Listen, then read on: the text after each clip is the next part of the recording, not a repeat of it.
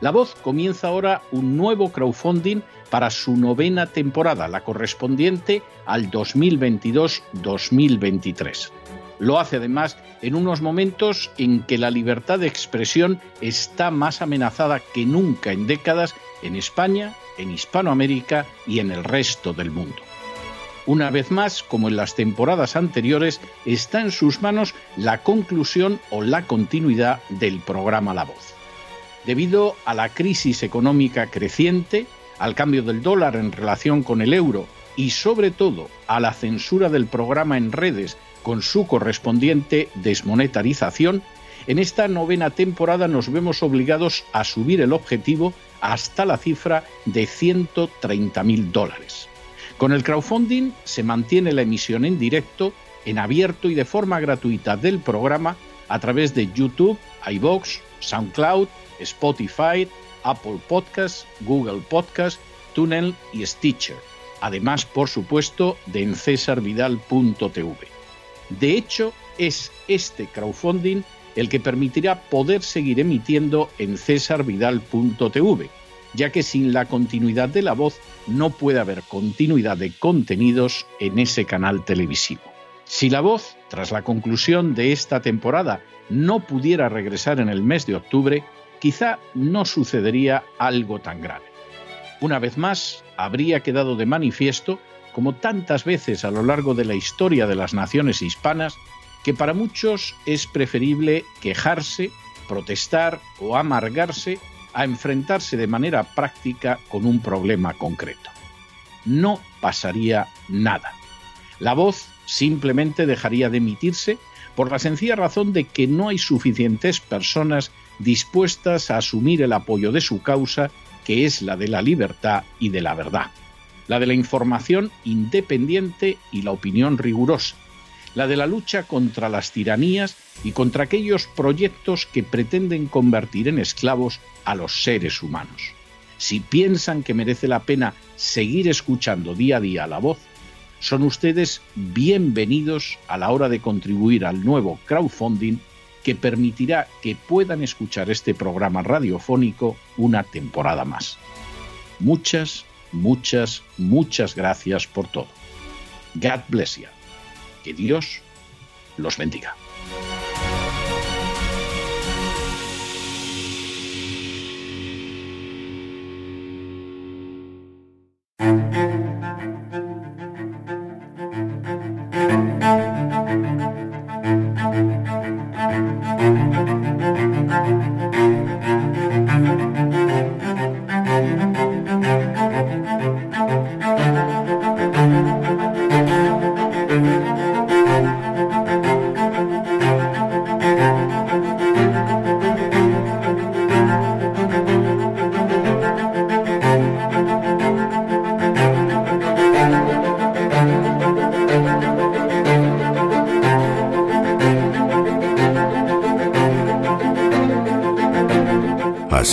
España, con César Vidal y Lorenzo Ramírez.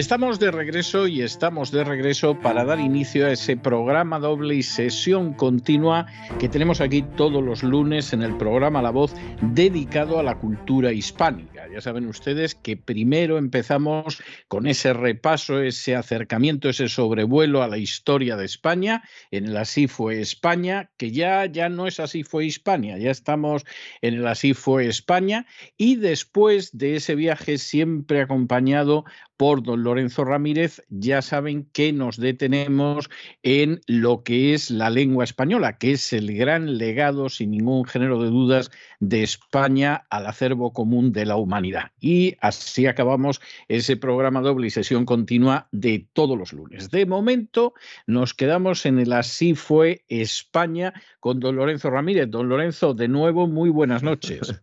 ¿Qué tal? Muy buenas noches. Hoy además eh, vengo pertrechado porque hoy nos vamos de guerra. Si la semana pasada estábamos allí, ¿no? Con los con el maíz, con la, con la alcachofa, ¿verdad? Con la agricultura y viendo también la ganadería y esa forma de vida. el maíz no, el maíz no, porque bueno, el maíz no, ¿no? Eh, pero la alcachofa sí. Bueno, la alcachofa decían ellos que trajeron la alcachofa. ¿eh? no está muy claro, ¿no? No está muy claro. Pero si iba un poco de economía, hoy vamos a ver enfrentamiento, ¿no? Porque estaban los visigodos y la tuvieron con Bizancio, ¿no? Efectivamente, vamos a ver, aquí vamos a ponernos en su sitio. Primero los visigodos, ya está clarísimo que no van a poder salir de la península ibérica, los han expulsado los francos de Clodoveo de las Galias, de la actual Francia, se sitúan al sur de los Pirineos, pero llegan al sur de los Pirineos y aparte de los españoles a los que piensan despojar, los hispanos romanos a los que van a despojar, se encuentran con que todo, todo no es tan fácil de controlar, porque hay una parte del territorio que está en poder de Bizancio. Bueno, vamos a, recordar a nuestros oyentes que era Bizancio. Bizancio era el imperio romano de Oriente. El imperio romano se había extendido desde el estrecho de Gibraltar o desde Finisterre, si se quiere, hasta entrar bastante en Asia, en Asia Menor, y en un momento determinado, como vimos hace meses, el imperio romano era ingobernable como una sola unidad y el imperio se divide en un imperio romano de Oriente y un imperio romano de Occidente. De hecho, el imperio romano de Oriente a partir del siglo IV es la parte más importante del Imperio Romano. Cuando en el año 476 el rey de los Érulos, que era una eh, tribu bárbara de quinta división que se llamaba Odoacro, pues destituye al último emperador del Imperio Romano de Occidente, Rómulo Augustulo, echa mano de las insignias imperiales y las manda a Constantinopla, donde está el Imperio Romano de Oriente, como diciendo, vosotros seguís siendo el emperador, pero por aquí ni aparezcáis. Bueno, eh, Occidente, lo hemos ido viendo en los últimos meses, se va descomponiendo ese imperio, se forman una serie de reinos que son reinos bárbaros, los francos en las Galias, los ostrogodos en algún momento en parte de Italia, los visigodos en la península ibérica, etcétera, pero Bizancio sigue siendo fuerte y hay un momento en que incluso el emperador Justiniano, que es el emperador bizantino por antonomasia, decide reconstruir el imperio romano en su totalidad. Intenta en el siglo VI recuperar lo que había sido el Imperio Romano de Occidente y organiza expediciones en el norte de África, organiza expediciones en Italia y en un momento determinado llega a España. Los visigodos en ese momento andaban en una situación delicada porque en el 541 los francos, que no se conformaban con haberlos eh, arrojado al otro lado de los Pirineos, conducidos por sus reyes Clotario y Childeberto, deciden entrar en España y ampliar el poder que han tenido hasta ahora sobre los visigodos. Y aquí se produce un episodio que vamos a recordar en su día cuando hablemos de Roncesvalles, que todavía nos faltan muchos meses, pero yo espero que la próxima temporada a lo mejor lo mencionemos. Y es el hecho de que los francos entran por la comarca de Pamplona, la saquean totalmente, asedian Zaragoza, saquean los lugares próximos y en un momento determinado se retiran. Bueno, aquí la leyenda dice que los francos se retiraron porque los cesaragustanos, es decir, los zaragozanos, tenían la túnica de San Vicente Mártir y la empezaron a pasear por las murallas y los francos dijeron, pues vámonos a ver si estos que tienen la túnica de San Vicente Mártir nos causan una inmensa derrota. Bueno, la historia esta, evidentemente, para tontos y beatas puede ser aceptable, pero es absolutamente inverosímil y no tiene nada que ver con la realidad. Aquí lo que sucedió fue que el rey de los visigodos, Teudis, envió al duque Teudiselo quien en un momento determinado hizo lo que siempre se ha hecho en esa zona del mundo, es decir, ocupó los pasos pirenaicos por donde tenían que retirarse los francos, les cortó la retirada y entonces los francos intentaron regresar, pero Teudicelo los dio una paliza soberana, de hecho muy poquitos consiguieron salvar la vida y los pocos que salvaron la vida pudieron regresar a Francia previo pago de un rescate. Bueno, este fue el primer Roncesvalles que sufrieron los franceses. Ya tendremos ocasión de hablar de otro Roncesvalles claro. que le cayó a Carlomagno encima y que realmente, pues claro, es toda esa zona de Aragón, Navarra, el Valle del Ebro, que en un momento determinado te toman lo que son los pasos de los Pirineos y lo pasas realmente muy mal. Esto es lo que sucedió, lo de la túnica de San Vicente, pues eso es un invento de Gregorio de Tours para intentar aprovechar la situación, no, no es otra cosa.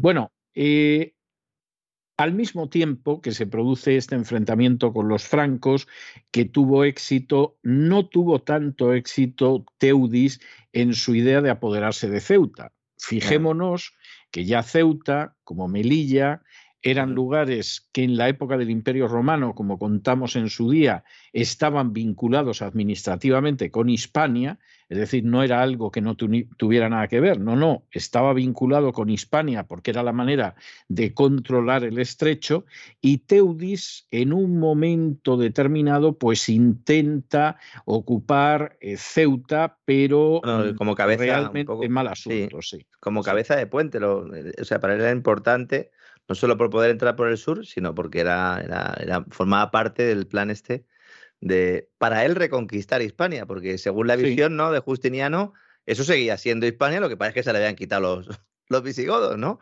Era esa un poco la visión que tenían, ¿no? Efectivamente. Y en esta ocasión, pues por supuesto, quienes se imponen son los bizantinos. Es decir, los visigodos intentan apoderarse de esa Ceuta siempre unida desde la época del Imperio Romano a Hispania. Los bizantinos combinan una operación extraordinaria por tierra y por mar y por supuesto los intentos de recuperar Ceuta, que hubo dos, uno en el 533 y otro en el 542, se saldan con sendos fracasos para los visigodos. Teudis acabó mal, ¿eh? O sea, fue el primero que se enfrentó con los bizantinos eh, cosechó esta doble derrota en Ceuta. Considerado un tirano también, que empezó muy joven a gobernar. Eh, sí, y que además pues tenía sangre ostrogoda, con lo cual seguramente a los visigodos casi casi los veía como súbditos conquistados. Ostrogodos los que estaban en, los que por Italia. Italia, efectivamente. Efectivamente. Y lo que sucede es que, bueno, en ese momento, pues eh, Teudis, en el año 548, se introduce una persona en su palacio, se finge loco y lo asesina. Sabemos que se fingió loco, al parecer los locos... Antes o después, ¿no? fuera.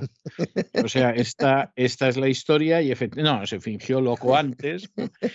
Yo supongo que lo hizo fundamentalmente con la idea de, de luego, pues eh, no sé lo que he hecho, lo ha hecho sin intención, no le sirvió de nada, obviamente. Pero a Teudis lo sucede Teudiselo. Teudiselio, Teudiselo duró muy poquito en el poder, subió al trono en el 548 y en el 549 lo asesinaron esto era lo que llamaban el morbo gótico. Exactamente. el morbo gótico no era una forma de porno de los visigodos. No, no, no. el morbo gótico era que los reyes caían como moscas, eh, víctimas de golpes de Estado, de conjuras, de asesinatos, etcétera, etcétera, etcétera. Y entonces, la verdad es que el pobre Teudiselo también lo asesinaron. Lo asesinaron en Sevilla cuando estaba en un panquete donde se lo estaba pasando de maravilla, de maravilla hasta que lo asesinaron, obviamente, porque parece ser que el banquete en las fuentes aparece descrito como alegre banquete, pues seguramente sería un alegre banquete. Porque ellos ya estaban ahí, la bética ya la habían conseguido, ¿no? Claro. la zona de la, la cartaginense también, que se dice, yo no sé, esto seguramente usted me lo pueda confirmar, pero cuadra mucho con todos los análisis que lleva usted haciendo desde que, desde que empezamos esta serie. Precisamente la cartaginense y la bética estaban dominadas mayoritariamente por terratenientes hispanos-romanos. Claro. Que además no se llevaban muy bien con los visigodos y eso pudo también influir, ¿verdad?, para que fueran las que cayeran.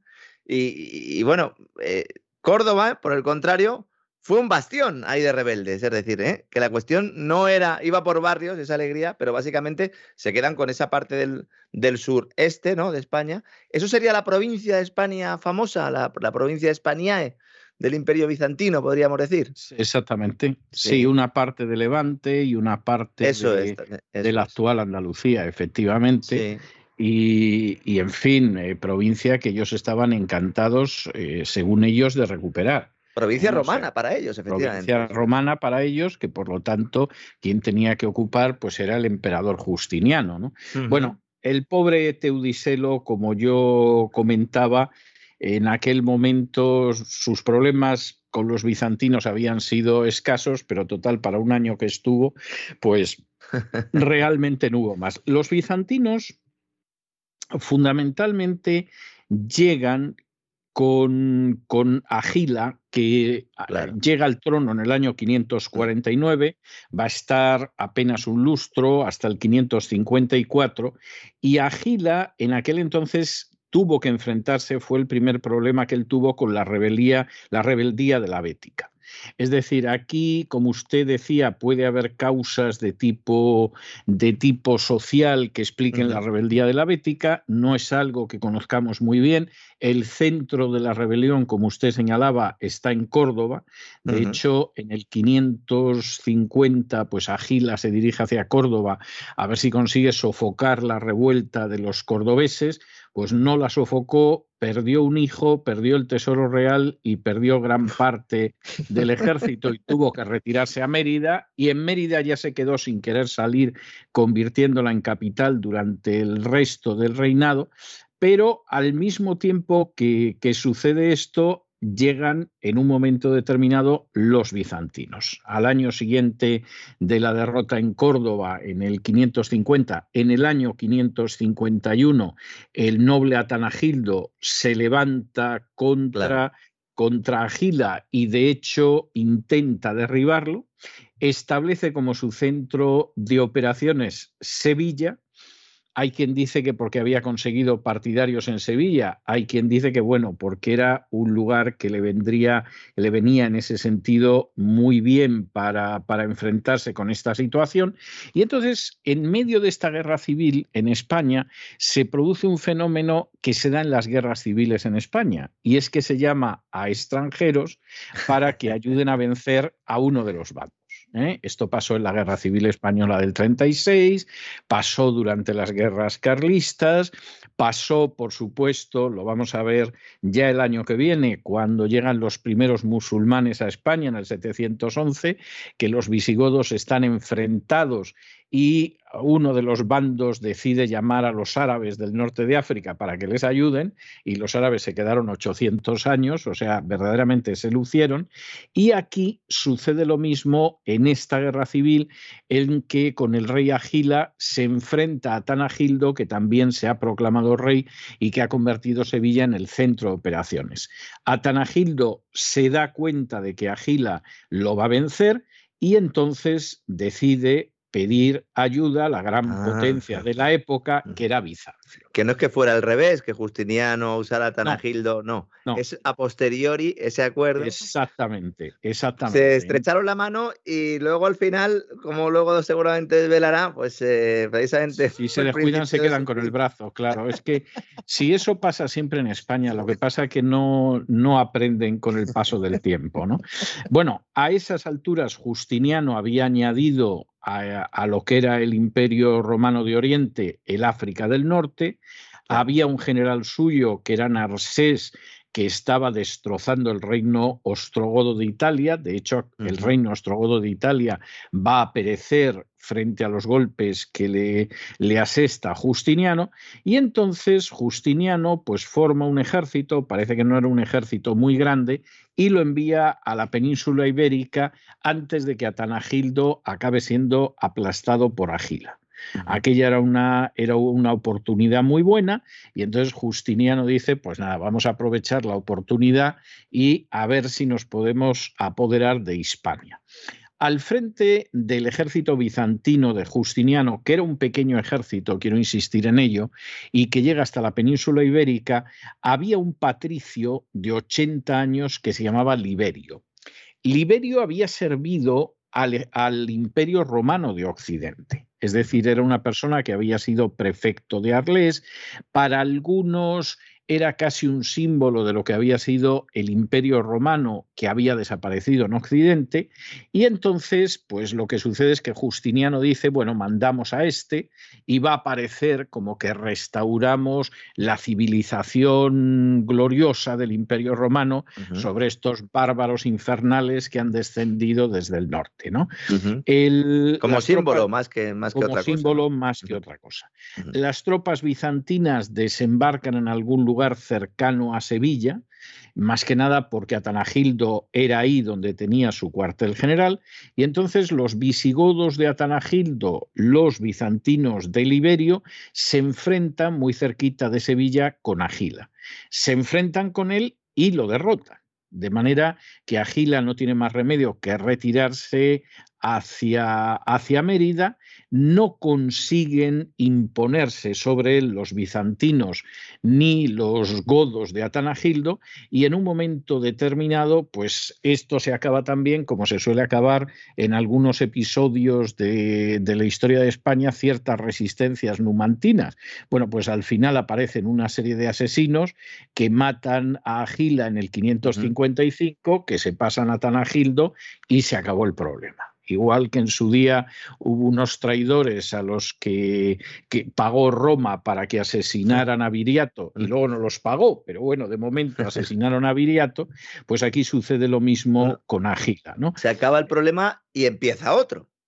Efectivamente, aquí acaba otro problema porque, claro, en ese momento de pronto los visigodos se dan cuenta de que los bizantinos no se van a ir. Claro, exactamente han llegado, ha sido relativamente fácil y no se quieren ir. Ya tienen base en Malacas, en, Cartagena. Desembarcan en, Cartagena en ese momento. Ah, claro. Hay un nuevo contingente de tropas que viene a reforzar el ejército de Liberio y que desembarca en Cartagena. Y claro, Aquí ya la cosa se complica porque de pronto hay visigodos que dicen estos no se marchan. O sea, estos no se van a ir, ni mucho menos. Y eso hace que haya visigodos que habían combatido en el bando de Agila y que habían combatido contra Tanagildo, que mm. le dicen a Tanagildo, mira, pelillos a la mar, aquí tenemos que echar a los bizantinos o los bizantinos nos acaban echando, ya no sabemos dónde. Eso va a hacer que el reinado de Atanagildo, que va del 555 al 567 después de Cristo, sea un reinado en el que la principal preocupación sean los bizantinos, pero en el que no se consiga expulsarlos. De hecho, los bizantinos se van a quedar nada más y nada menos que 70 años en España y se van a quedar en parte aprovechando la debilidad del Estado visigodo, pero en parte porque también era gente que, hacía las cosas eh, relativamente bien. Es decir, ellos controlaban desde Cartagena a la desembocadura del Guadalete. No se sabe hasta qué punto exactamente llegaron en el interior. Por ejemplo, sí se sabe que lo que era la ciudad de Baza y su comarca efectivamente la controlaron. Pero pero ¿hasta qué punto dominaban provincias como las actuales provincias de Córdoba, de Granada y de Sevilla? No lo sabemos. Pero lo que sería Cádiz, Almería, actual. Eso sí, eso, sí. Baleares también. Eso sí, efectivamente. Granada. Málaga también, Málaga, Cartagena. Y entonces, pues eh, no sabemos muy bien hacia el interior hasta dónde. Por ejemplo, sí que controlaban Guadix sí que controlaban la propia Córdoba, sí que controlaban Cabra, Écija, pero hasta qué punto controlaban el resto realmente no lo sabemos. Bizancio se organiza muy bien en esa zona de España a la que ha regresado, a la que han regresado las águilas imperiales. De hecho, la administración civil pues la mantiene e incluso lo que son las fuerzas armadas las coloca bajo un magister militum Spanie, sería el, jefe militar de, Hispania, que em, de hecho tiene la administración civil y la administración militar y que además se ocupa de establecer una ceca, es decir, una casa de moneda que acuñaba moneda bizantina y que facilitaba pues precisamente pagar. Y en este capital Cartagena, ¿no? Cartagena, Cartago Espartaria se llamaba, ¿no? Exactamente, exactamente. La presencia de los bizantinos en España hay que tener en cuenta que fueron una gran cultura y hay que decir que a lo largo de la Edad Media su cultura era muy superior a la cultura occidental, con románico y gótico incluido. Es decir, la gran cultura europea de la Edad Media es Bizancio. Cuestión aparte es que nos pille muy lejos a determinados pueblos, como puede ser el caso de los españoles o de los portugueses, y bueno, lo mires casi como si aquello fuera Extremo Oriente, pero no, la gran cultura europea medieval, aparte de los árabes que se asienten en España, pero propiamente eh, europea y medieval va a ser la de Bizancio. Y de hecho los bizantinos en esas siete décadas que se quedan en España, no solamente es que favorecen mucho el aspecto del comercio, que por supuesto que sí, sino a, partir de eso también la cultura. Por ejemplo, los bizantinos consiguen, y esto suele pasar con determinadas culturas superiores, que eh, haya hispanos que vayan a estudiar a Bizancio. ¿Eh? De la misma manera que hoy en día, pues hombre, es raro que un norteamericano se vaya a hacer estudios a México, Argentina o a Perú salvo que quiera especializarse en la historia argentina o en la historia mexicana o así, pero tienes multitud de personas de Hispanoamérica que vienen a estudiar a universidades americanas y en muchos casos se quedan, pues en aquella época sucedió lo mismo. Por ejemplo, en un momento determinado, Leandro de Sevilla, que se convertiría con el tiempo en San Leandro de Sevilla, pues ese estuvo en Bizancio a ver si conseguía que los bizantinos le ayudaran en otra de las guerras civiles numerosísimas que hay en España. Juan de Víclaro, que es un autor hispano, pero de la zona lusitana, esa zona entre Extremadura y Portugal, pues ese vivió 16 años en Bizancio. Es decir, se fue a Bizancio para formarse y de alguna manera, pues eh, para absorber algo de esa cultura muy superior a la de los visigodos, que era la cultura bizantina. Y también hubo bizantinos que hicieron fortuna en España y que efectivamente se trasladaron aquí, ¿no? Por ejemplo, había un físico, un médico, que se llamaba Pablo, Paulos, que era bizantino, que llega a España y, como sabe mucho más que los españoles, acaba de obispo de Mérida, que era una diócesis muy importante. ¿eh? ¿Y cómo sería la cosa? Que el Paulos se trajo a un sobrino que se llamaba Fidel y el sobrino Fidel le sucedió como obispo. O sea, este eh, Estos eran los que organizaban luego los concilios en Sevilla, ¿no? Cosas de este tipo, sí, porque era gente, era gente que en última instancia pues tenía muchísima más cultura y la verdad es que es, que es algo tremendamente importante. Atanagildo acaba muriendo yo diría que de manera milagrosa, es decir, no lo asesinaron, sino que fue de muerte natural en el 567 y cuando él se muere, la situación de esa monarquía hispánica visigótica pues es complicada. O sea, los bizantinos ni se han ido ni piensan irse, los francos siguen pensando en invadir el norte de España, como lo han hecho en multitud de ocasiones, y los cordobeses siguen a su aire, que es, pues bueno, nosotros aquí somos autónomos e independientes y a ver quién es el guapo que nos somete. ¿no? que Justiniano también se muere, ¿no? Por, por esa época, ¿no? Sí, Justiniano también se muere, pero, pero el imperio permanecía, ¿no? desde luego unas bases sólidas, claro. Exactamente, Y, y los bizantinos no tenían la menor intención de marcharse de un sitio tan agradable que además les daba muy buenas oportunidades. En el año 568, el año siguiente a la muerte de Atanagildo, insisto, prodigiosamente de muerte natural, los visigodos eh, eligen a Liuba, que era el duque de Septimania, donde habían querido entrar los, eh, los francos. Liuba tampoco consigue en absoluto aguantar la situación, pero Liuba sí va a hacer algo que es muy importante, aunque ya lo vamos a tratar la semana que viene. Y es que Liuba, que ve por un lado a los bizantinos, por otro lado a los cordobeses, por otro lado los francos amenazando en la Septimania, de la que él, por cierto, fue duque, tiene la enorme inteligencia de nombrar corregente suyo a su hermano Leovigildo. Entonces, eh, esta es una jugada maestra, aunque parezca mentira. Leovigildo, al parecer, era duque de Toledo y lo casa además con Gosuinta, que era la viuda del difunto Atanagildo, de tal manera que se produzca una, una, unión de las familias desde los nobles.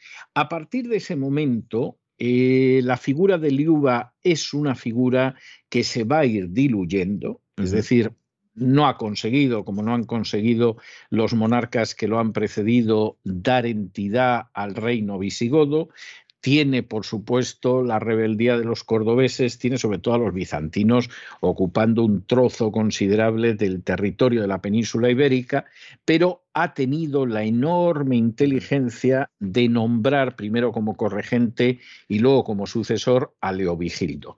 Y de Leovigildo, Dios mediante, hablaremos la semana que viene, porque Leovigildo verdaderamente es el creador de la monarquía visigótica. Es, el, rey, es el rey más importante considerado. Exactamente. Exactamente. bueno, de toda la historia de España, podríamos decir, ¿no? Hombre, yo no sé si tanto, pero es uno de los reyes más importantes de la historia Con su de famoso código, ¿no? El código de Leovigildo, ¿verdad? Del que hablaremos seguramente la, semana que viene, ¿no? Y sobre todo, además, es el que consigue unificar finalmente España, ¿no?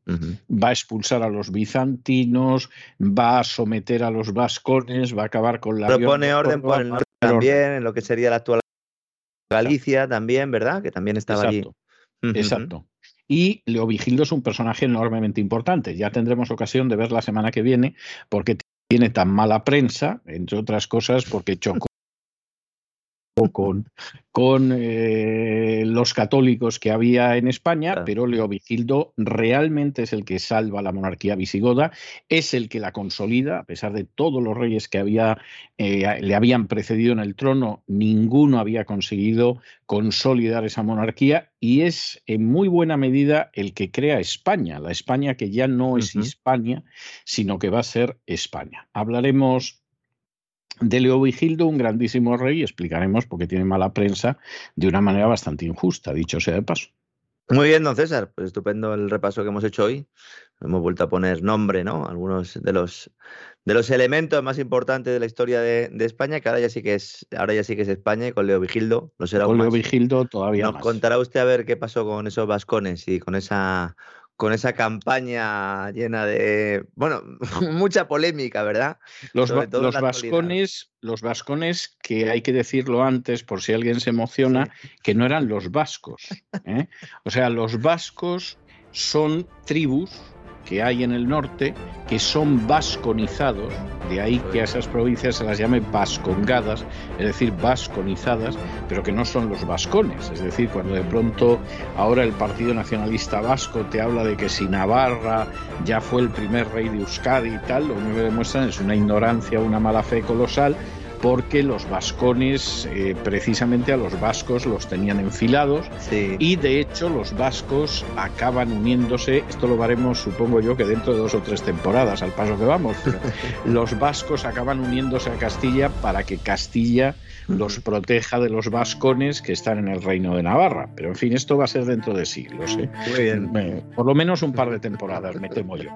Bueno, don Lorenzo, muchísimas gracias por estar aquí a mi lado.